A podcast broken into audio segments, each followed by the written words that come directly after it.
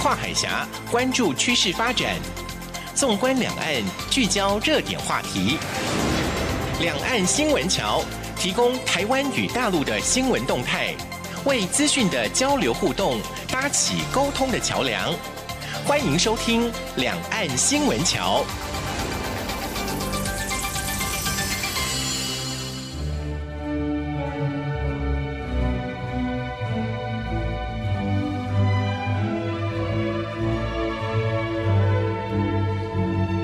听众朋友，您好，这里是中央广播电台两岸新闻桥，我是赵伟成。前几天十一月七号是立冬，您进补了吗？其实现代人营养充足，好像进补有点多余了啊。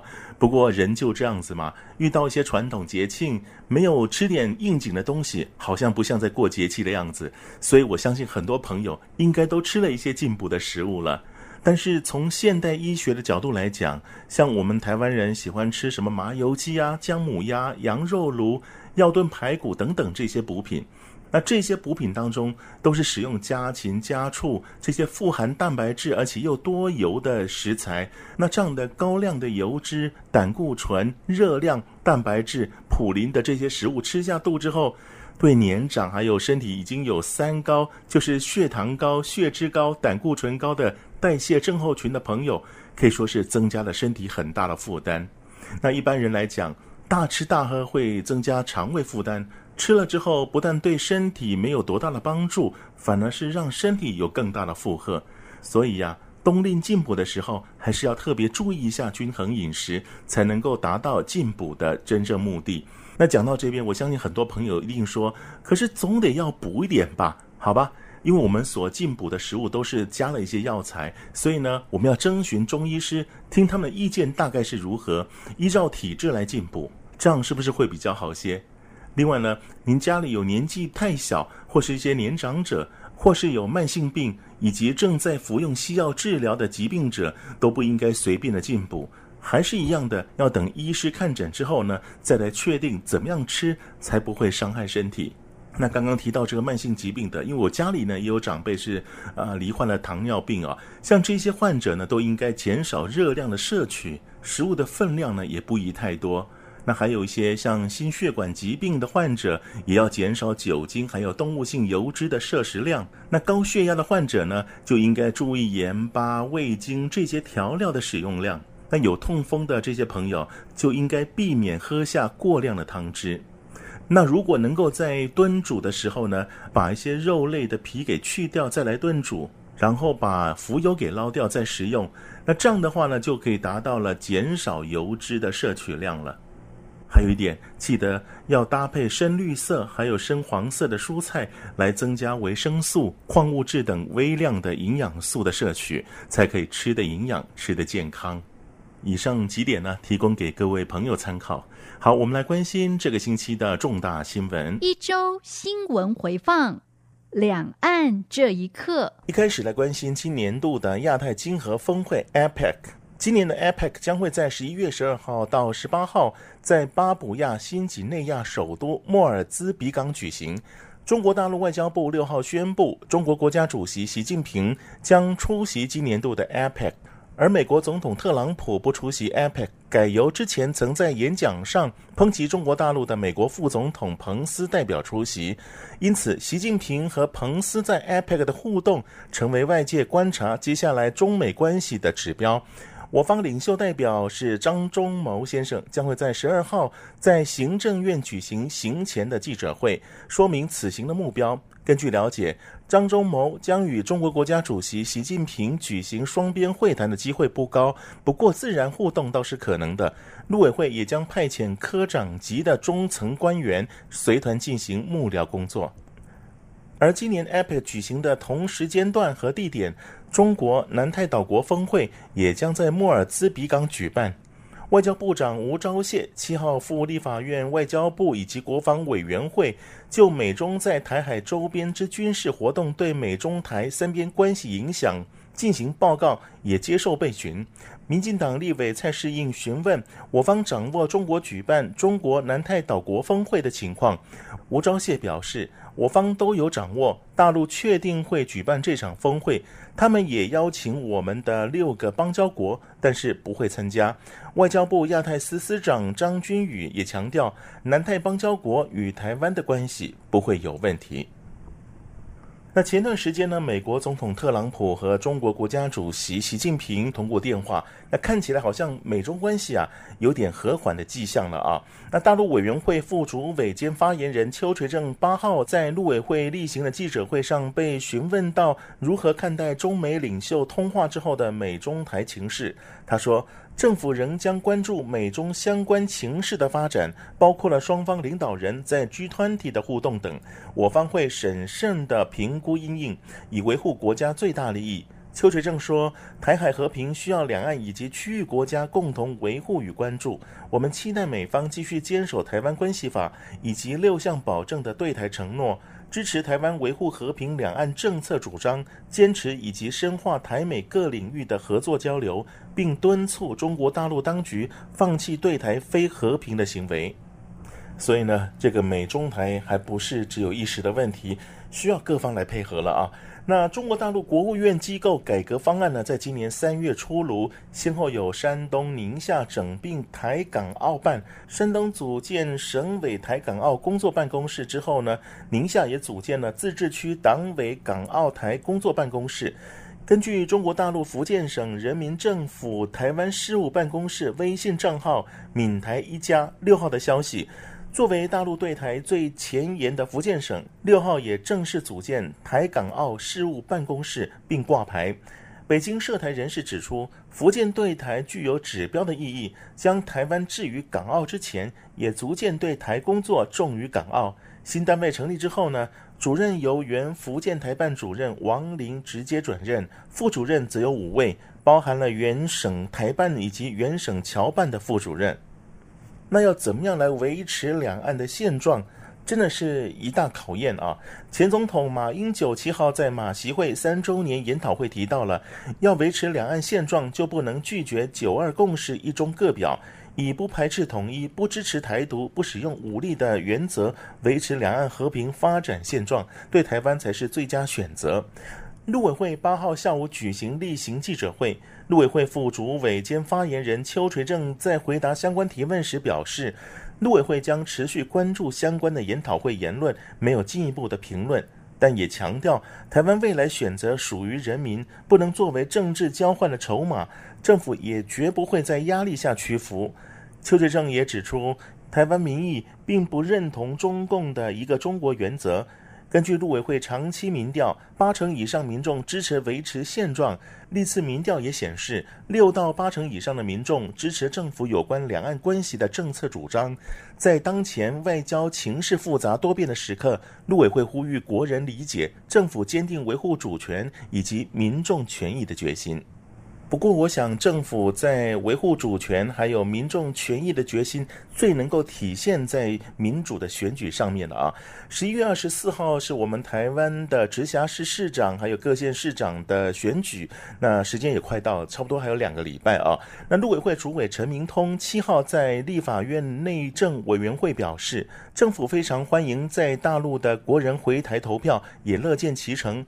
但政府也高度重视，将全力维护年底选举的公平与公正。正告大陆，切勿介入干预台湾选举以及内部事务。我政府将会在选举期间对大陆人士来台将采事前预案严审。陆委会副主委兼发言人邱垂正八号在陆委会例行的记者会上表示，依照各界往年的推估，今年台商回台人数跟过去选举大致相同，大约十万人会返台投票，但投票是个人意愿，无法细估。邱垂正也说，陆方学者如果有意愿来台湾观察民主选举过程或从事学术交流，政府都是非常欢迎的，但不欢迎有人意图来台湾干预台湾选举。陆委会将配合相关机关，强化人员安全管理作为，确保月底选举在公平公正下进行。有关于非洲猪瘟的进一步消息了啊！根据中国农业农村部官网疫情发布，七号晚上六点接到了中国动物疫病预防控制中心报告，与流行病学中心确诊，湖北省罗田县一个养殖场排查出非洲猪瘟疫情。养殖场存栏生猪八百二十一头，发病二十二头，死亡四头。疫情发生之后呢，农业农村部立即派出了督导组赴当地，当地也已经按照了要求启动应急响应机制，采取封锁、扑杀、无害化处理、消毒等处置措施，对全部病死的扑杀猪进行无害化处理，同时禁止所有生猪以及其产品调出封锁区，禁止生猪运入封锁区。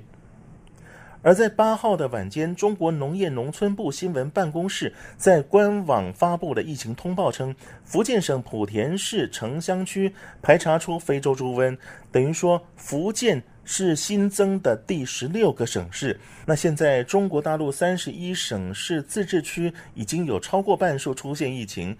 那算一算，中国大陆有十六个省、直辖市、自治区查出了确诊非洲猪瘟疫情，分别是黑龙江、江苏、浙江、安徽、河南、吉林、内蒙古、辽宁、天津、山西、云南、湖南、贵州、重庆、湖北，还有福建。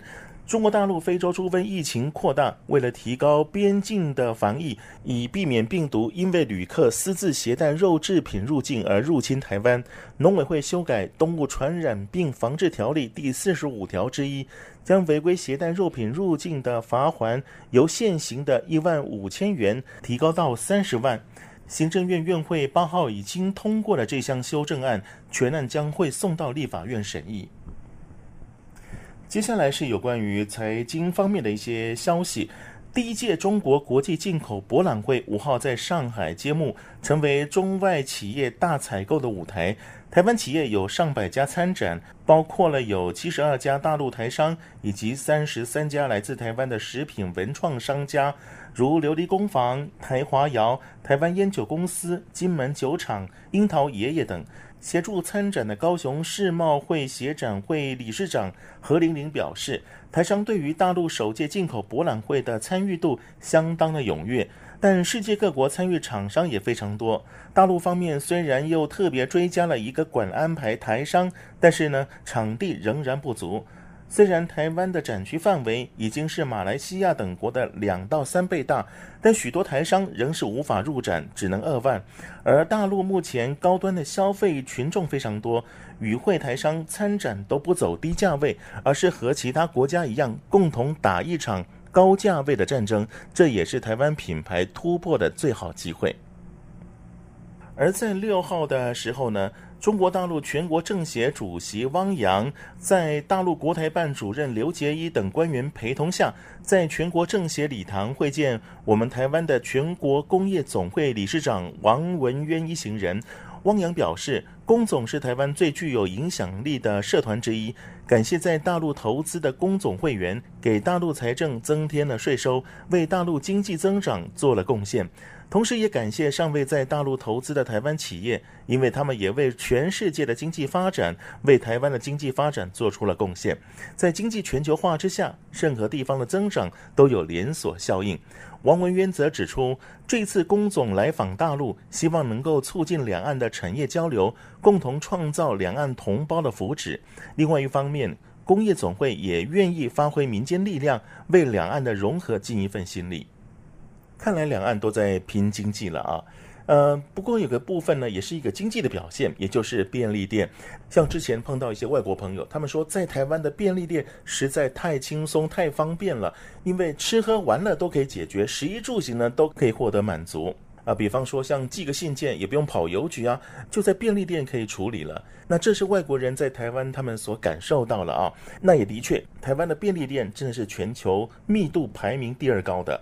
根据我方经济部统计，平均每二千二百一十一人就有一家，仅次于南韩。台湾便利店二零一七年创造出三千一百七十三亿新台币的营收，不仅连续成长十八年，估计二零一八年还会再刷新纪录。不过中国这么大，按理来讲，在大陆的便利店应该更多更多，对不对？以密度来讲，应该是赢过台湾的。可是事实上，真的没有这么多。那根据一些统计资料显示，广州的便利店数量是最多的，有三万七千二百七十四家；深圳呢有三万五千七百九十九家；上海有两万两千九百五十九家。那这样看起来，好像大陆的便利店密度真的是比不上台湾哦。那有没有发现有个地方我没有提到，也就是北京了？北京只有一万九千八百家，那这是首都，人口更为密集的地方，怎么会这么少呢？那一般来讲，便利店的多寡可以成为都市重视民生重要的指标之一哦。所以呢，北京市政府决定采取补贴的方式，鼓励业者加快投资增设便利店的速度，提升居民生活的便利性。北京市这一次可以说是大手笔的砸重金呐、首先是补助总投资额的百分之五十，最高补助款可以达到五百万元。其次是对于符合政策要求的商业便民服务设施专案，按总投资的百分之三十给予固定的资产投资补助。北京市政府大动作的全面鼓励开设便利店，希望到二零二零年底，每个社区至少新增一家便利店，并实现城市社区全覆盖的目标。好，如果这个目标能够确实的实现的话，那以后我到北京去买东西的时候，真的可以说是更方便了啊。最近呢，已经是进入冬天了，不过台湾的天气还算不错，挺温暖的，所以呢，就举办了很多活动，像二零一八金夏旅游节、金夏两门生态美食节，四号在良金牧场和金湖镇市区热闹展开，有近四百五十名金门、厦门的大小饕客们一同来参与。这次活动以美食和自然生态为主轴，感受不同以往的旅游体验。那四号上午在良金牧场，就让大陆的饕客亲身体验金门在地的放牧养殖黄牛的过程和牛肉干的制成，这可以说是相当有趣的啊，也打响了酒糟牛肉的美誉。那中午在金湖市区篮球场以园游会的方式，让旅客穿梭金湖市区大街小巷，感受在当地的美食和小吃文化。同时呢，也通过了亲子绘画，了解金门不同层面的旅游资源和环境。金门县政府观光处表示，这一次结合美食、生态旅游，正符合现代人的旅游需求，也符合金门县观光推展的重点。未来也将持续的推广。打造两岸生态旅游、美食旅游的品牌，再创两岸旅游的新形态。最后这则消息呢，是教育部体育署特别针对新住民女性运动活力推广计划设计系列活动。那这个活动呢，是嗨翻北车派对有氧，是在十号下午的两点，在台北车站大厅东侧举办。总计参赛人数呢，已经超过了原来的两百人限定啊。那开放报名不到两个礼拜就已经报名额满了，共计两百五十人参加，其中包括了五个国家新著名女性，有印尼的十二人，菲律宾的有四人，越南有七人，缅甸有六人，中国大陆最多了，有一百一十九人参加。那这个活动不仅是全程免费，报名呢就可以获得 T 恤一件，运动毛巾一条。那整个活动也邀请致力推广协助台湾新住民家庭的财团法人台北市赛珍珠基金会尤英夫董事长和台下的新住民一起体验有氧的运动，使新住民女性了解运动的好处，并且提高未来女性参与运动的动机。好，以上是本周的新闻，我们休息会儿，稍后回来。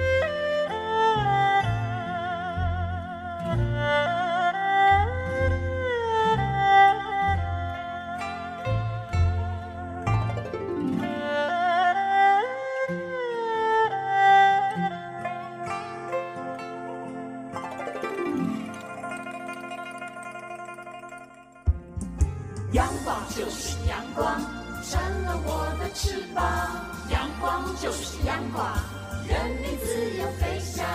阳光就是阳光，世界在我肩膀。阳光是你，是我生命的翅膀。热点聚焦，在两岸的往来过程中，艺术交流这一方面一直是最能凸显台湾内在意涵和气韵的交流方法。以苗栗三义的木雕来讲，不仅是代表地方艺术表征的工艺产业，雕刻品也是世界各地收藏家的最爱，更是台湾和大陆交流的艺术桥梁。这期节目，我们就来谈谈三义木雕协会是如何运用艺术来进行两岸交流。今天来到了三义呢，可以说是山明水秀，而且呢是艺术氛围非常浓厚的。木雕之乡，那今天阵仗非常大。我们访问到有三义木雕协会的好几位老师，有理事长蔡宪堂，以及常务理事陈东明，还有我们李林道老师以及理事蔡仁福老师。那我想今天有很多问题啊，可以请教啊这些木雕协会的所有同仁，因为呢，他们促进了两岸和平，两岸的这个艺术交流可以说是不遗余力啊。首先呢，我先请教一下蔡理事长，三义呢刚说了是个木雕之乡，对不对？对。我们三义有多少个木雕师傅？哦，三立的木雕老师哦，老一辈的，还有那个中间的，还有新的，是非常多哦。像我们木雕协会里面，现在有差不多一百六十位我们的会员，那没有加入我们的会员也有一百多位。哦，所以在从事在三立木雕工作者，应该是有两百多位。嗯。听说这里的木雕师傅是来自于大江南北各县市都有，是不是？他来到这个地方就是居住下来，然后从事木雕工作。对对对对对，因为我们的那个协会老师遍及全省哈，那南部、中部啊、北部甚至东部都有。嗯，那我想呃，在这边的常务理事陈东明老师，他可以说是相当资深了哈，在协会里面也服务很久了。那陈老师，这个地方这么久了哈，这里所擅长的这种木雕的项目有哪些呢？最主要的还是以当然木雕的的领域，人物、动物、山水啊、啊丝瓜类这这这几类的的这个造型。嗯哼，但是造型并不是很重要了，重要的是每一个在这里能够发挥的那个老师，哦、他能够发挥出他个人的特色，是啊、呃，这才是重点。哦，了解了。也许同样是神像，但是有很多师傅是不一样刻法的神像，啊、是不是这样子？那是当然，那是当然。哦、是，所以呢，这边可以说是人才济济啊。那当然，在三义木雕这边来讲，他们是全台湾呢运作最大的一个组织，而且呢是走国际性的，跟对岸呢有屡次的这个。交流合作哦，那我想请问理事长，那在您的这个带领之下呢，跟大陆对岸之间的这种艺术交流大概有多少次呢？哦，每年都有，甚至有一年也有两三次。哦、呃，像我们的莆田哦，啊，还有那个东阳，哦，那我们又最近跟我们的那个福建，哦，那还有我们那个那个常熟，哦，东方红木。公司这样子的有关这一个富春山居图这样子两岸的合璧这样子非常的密切哈。那我想在二零一六年有一个非常慎重而且呢是非常壮观的一个合作，也就是呃我们都知道元代画家黄公望他留下的传世名画就是《富春山居图》哦。那在这个时间呢，二零一六年呢，两岸共同雕刻了这所谓的《富春山居图》的木雕的这个艺术品哦。那当初为什么会有这样的想法？富春山居图，它是在我们的东方红木姚董事长他的构想之下哈，那想要来跟台湾这边老师来结合，来雕个富春山居图，所以他在两千一五年就来台湾找我们三立木雕协会，哦，那当时刚好我是接任这个理事长，我听到他的那个引述跟介绍，我听得非常的感动，我们。何其有幸哦，能够来担任我们两岸这样子的这个文化传承的一个一个一一个起跑点，所以我当时没有讲几分钟，我们就答应要要过去去何必来刻这个《富春山居图》这样子。好，那当然参与这一次合作当中，另外一位理事蔡仁福老师啊，您也参与这一次的活动，对不对哈？对，对对。大概有多少师傅参与这样的一个富春山居图呢？我们台湾过去有三位老师，三位老师。哎，对我们理事长还有一个以前的杨会长，哎，我们三位都去那边，都都大家跟跟大陆他们的师傅工艺师，哎，一起在合并做做一做富春山居图。是。因为他这个这个图是。以前的名画家那个看啊，胡黄光旺，这些图是十分之九在台湾，十分之一就在大陆。他现在就用把它用雕刻，哈、哦，呈现出来。哎，这这一个就是找我们我们在木雕协会的人过去那边跟他们一起合并做这个这个图样出来，呃，我们来感到很荣幸。那我想这算是一个壮举了哈，能够把两岸的师傅集结起来，然后呢合作雕刻出《富春山居图》，这个工程呢挺浩大的。但是怎么完成呢？我们先休息一下，稍后呢再为各位介绍。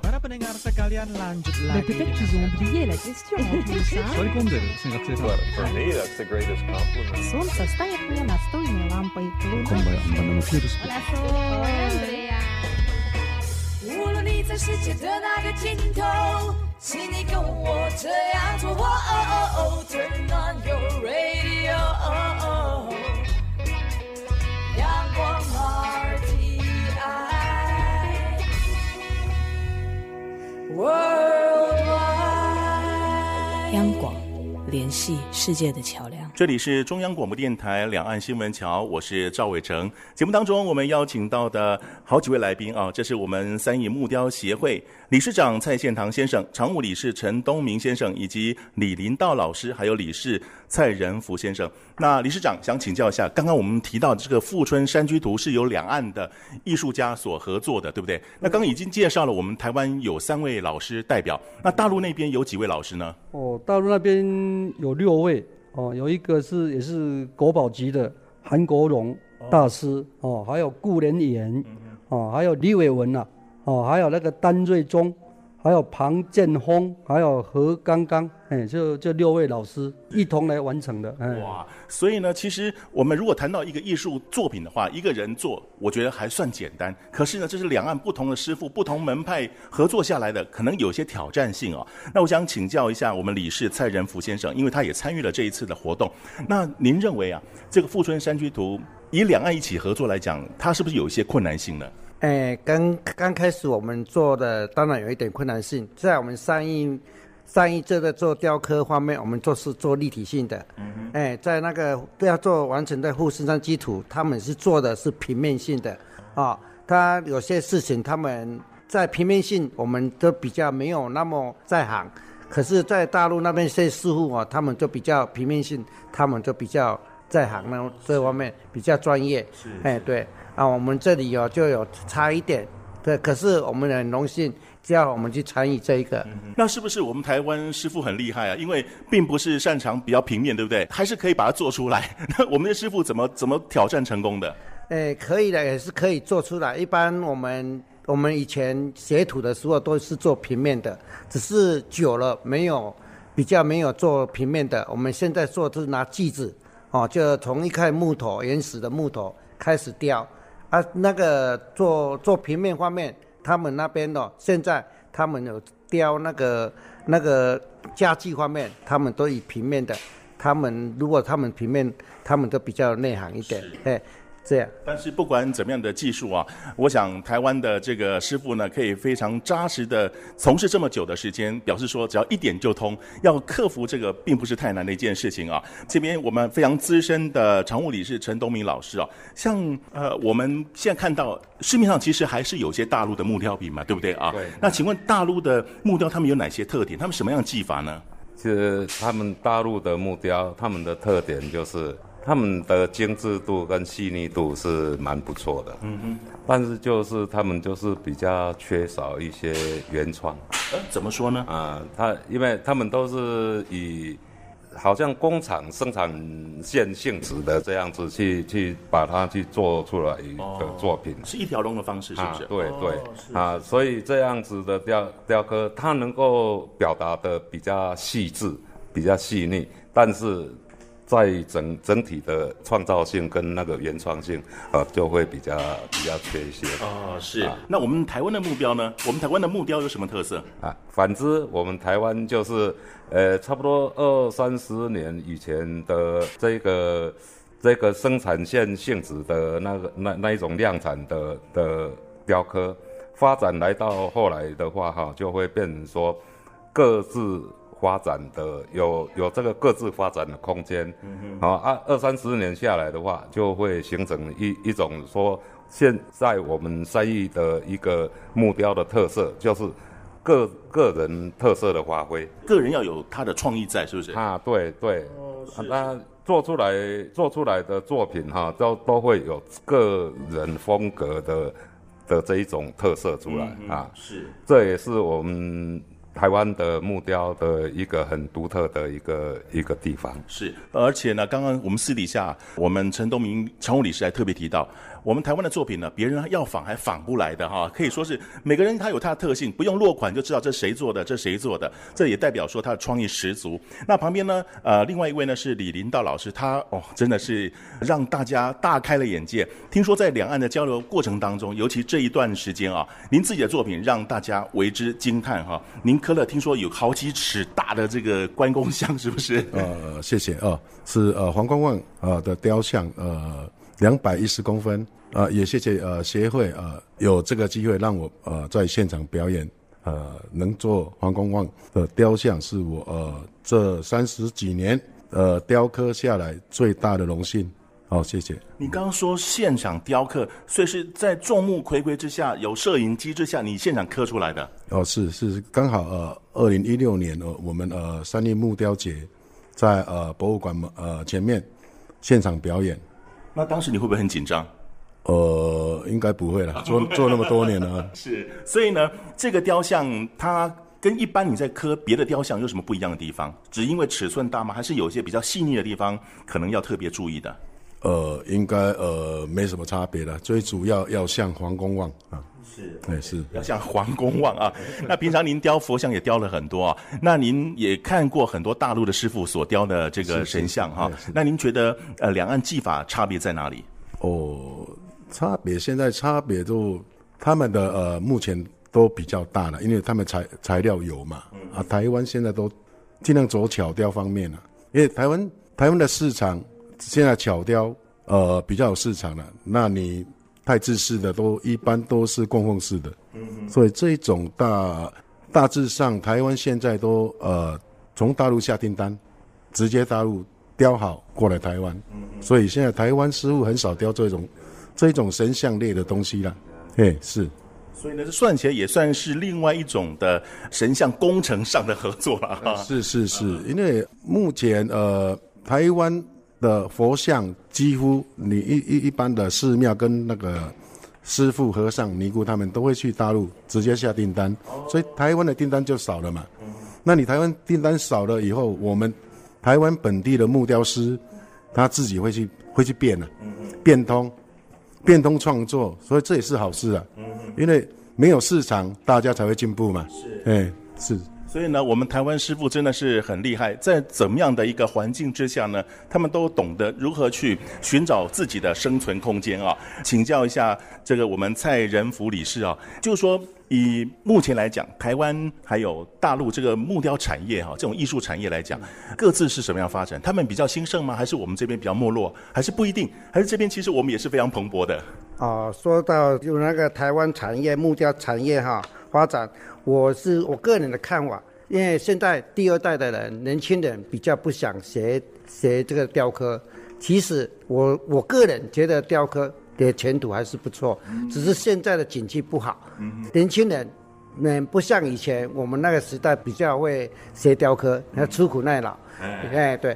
啊，现在的看了，其实雕刻我是觉得一时一时的都有改变，你要自己去创造哦，那个那个作品，哎，你自己创造这个是有些一句话说，时代创造英雄，还是英雄英雄创造时代。这这个东西哈，是我是觉我个人觉得作品是，你觉得你用心的话，你觉得没问题，这个对你未来应该是还没有问题。还有，其实现在的那个的雕刻真的比较不像以前那么好。哎，现在可是我们讲了一句话，这个现在以前是未开发国家，现在是开发国家，现在什么东西都往个人的个人的在意识方面去去着想，两岸。对这种，对这种哦雕刻品，一我们台湾是比较精致一点，比较有意识性的。可是，在大陆那边，他们都是用刻字化的。现在有一点 CNC，哦，那个做的作品一一做就有好几百帧，哦、可是，在台湾方面，这个东西就比较没有，嗯、是个人的创作作品。是，所以呢，我们还是强调我们台湾师傅的特色嘛。那刚刚这个蔡理事也提到了一点啊，其实这个行业、这个产业可以继续发展的，尤其呢，在协会各位的运作之下呢，其实前途无量的啊。不过也提到一个新的一代啊，到底是不是要继续做下去呢？蔡理事看的是很很乐观。那我个人也觉得不错，因为前几年有一个比赛，这个比赛呢，我们台湾的学生获得第一名哦。那什么样比赛呢？稍后再来跟各位分享。阳光就是阳光，成了我的翅膀。阳光就是阳光，人民自由飞翔。阳光就是阳光，世界在我肩膀。阳光是你，是我生命的翅膀。这里是中央广播电台两岸新闻桥，我是赵伟成。节目当中，我们邀请到的来宾有三义木雕协会有理事长蔡宪堂先生，以及常务理事陈东明先生，还有李林道老师，还有蔡仁福理事。那刚刚我谈到了，就是说，因为之前采访我们理事长的时候呢，就是因为一个呃，算是木雕的文创比赛，在那一次的比赛当中，我们台湾的学生太厉害了。得了好几个奖，而且第一名呢，就是我们台湾的大学生拿到这个奖的哈。帮我们介绍一下，这个是什么样的一个比赛？这个是我们那个东方红木啊、呃，以我们两岸的黄公望系列延续下来的那个设计比赛。那当初这个比赛，你们会不会觉得会不会是大陆学生夺得的？没想到最后是由我们台湾学生夺得第一名，哦、有没有觉得意外呢？哦，不是，他是第一届。所以第一届他刚好是在台湾这样子的来来看来来来颁奖。那第一届这个这个整个的活动刚开始第一年好像是一百多位的参赛者。嗯、对。哦，那刚好诶，这次这是公平的哈。那也有我们的大陆那边的裁判，哦，那个那个评审，然后我们台湾也有。哦，那结合起来，大家是认为是这一件作品是。比较优优越，所以他给他排第一名是这样子。嗯，那您看到这么多台湾的学生，还有大陆学生这么热衷参加这样的一个呃木雕的文创比赛啊，嗯、那您看到这些学生新一代的可能跟以前你们那一代的就有很多不一样的地方嘛，对不对？嗯、那你觉得新一代的呃木雕的手法，或是他们的创意啊，他们的优点在哪里？哦，其实。早期我们是以传统之类的一个一个艺术，那现在是属于比较现代化的话，那比较有容易他可以去走出他自己的路，尤其是年轻人，他的思维比较广泛，哦，他也可以应用在他的生活，那也可以应用在他在这个艺术上面的，哦，甚至他们学学识越高。哦，他所领域的东西又不同，所以他有很多变化。说为什么有年轻人的，这是代表有希望。哦，所以我们未来的产业都一定会更好。不会更更差哈。好，所以呢，我们也期待下一代呢继续努力哦。那我想三亿的啊、呃、木雕协会他们所运作的是比较国际性的，所以呢，在整个国际木雕市场上，台湾的有很多的师傅，他们的作品呢都是被收藏的哈。所以呢，这边我想请教我们常务理事陈东明老师啊，那您觉得在整个国际这个世界的这个木雕艺术市场当中啊，我们台湾的优势在哪里呢？我们台湾台湾的木雕哈，最主要的是人才，嗯哼，啊，你在人人才的创意跟发挥，你你自然而然你就会，因为每这个在每个国际这这个市场中哈，总是有很多的，总是有很多的人才跟作风做法，嗯，我觉得台湾最大的优势就是在于说，我们台湾这里。有很好的那个环境的的的底子，啊，可以自由发挥，啊，自由发挥的的空间蛮大的，是啊。我们在强调创意啊，就是不要受到这个约束哦。那在台湾这样的一个环境之下呢，每个人有天马行空的想法，不管成不成，最后作品呈现出来就是让人非常的惊艳，对不对啊？那理事长这边有什么补充的吗？刚才说我们台湾的那个比较有没有优优优势哈？那我我们刚才那个忘了讲一点哦，台湾现在以那个原物料，就是以那个雕刻的作品的的的材料就是桧木。哦，那快木是也是属于世界性哈最最顶级的快木之类哈，那唯有台湾才有。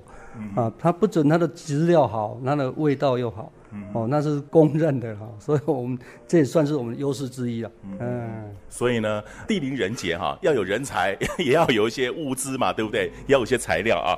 好，那在这个两岸的木雕艺术交流，您觉得这对两岸最大的帮助是什么呢？它民间的互通嘛。哦，那有民间的的的互通的话，这都代表我们两岸的人民有共同点嘛。那这是我们的。呃，怎么讲？因为两岸这是我们的哦民主性嘛，哦，那由由我们民间来来起头的话，我们两岸的和平才会永续嘛，嗯、哦，这是我们所乐乐见看到的事情嘛。是，嗯，好，那我想三义木雕协会啊，成立到现在，不但是带动了本土的艺术文化，也把全台湾的这些木雕师傅呢都集结在这个地方了，而且呢，他们的整个。最大的这个目的呢，就是要走上国际。那目前已经达到了。那我想请问我们蔡仁福理事，那如果在您的立场来讲，未来呢还有什么样事情可以做的？或者说您觉得还有什么什么期望要做的？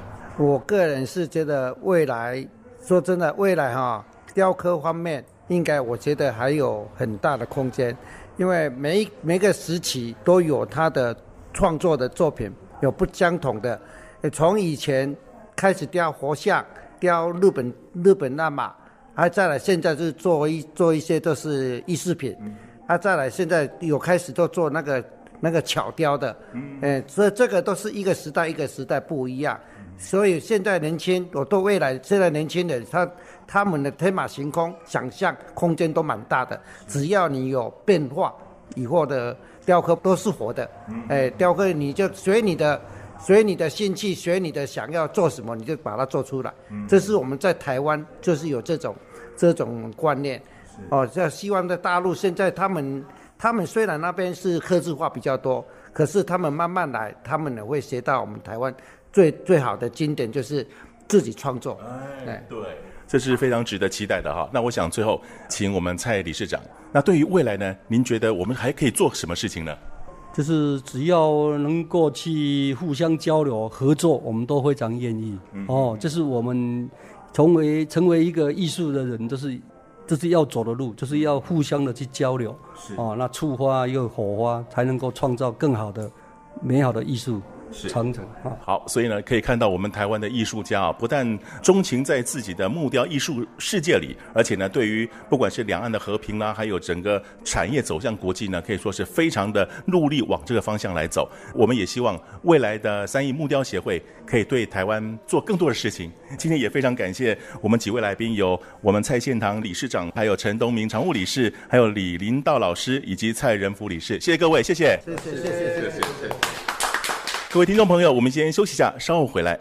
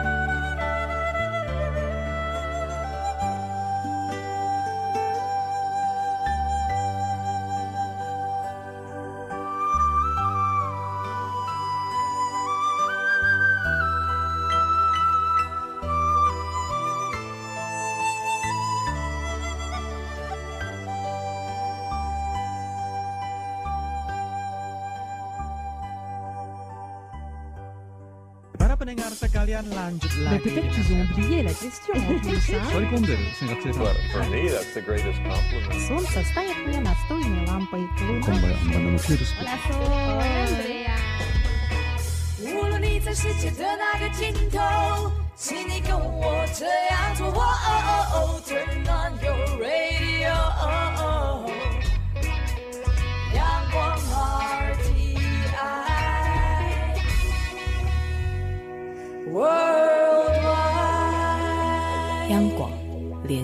世界的桥梁。台湾新故乡。Hello，大家好，我是来自浙江温州的大陆交换生，这是我第二次来到台湾。今年夏天我来台湾听了一次演唱会，当时对台湾的印象就是非常热闹。这种热闹是夜里十一点到凌晨一点，街上还有人走动的热闹，还有就是街上机车嗡嗡的声音，给我留下非常深刻的印象。然后这次来交换的话，对台湾稍微有一个比较深入的认识，也有时间到中部、南部、东部走了一下，发现台湾其实是一个非常宁静美好的地方。我最喜欢的还是台湾的海，虽然我原来居住的城市是一座沿海城市，但是我更多见到的是黄色的江，所以来到台湾之后，看到这么蓝的海，我特别开心，特别喜欢。希望在接下来的日子里，我还能了解到更多不一样的台湾。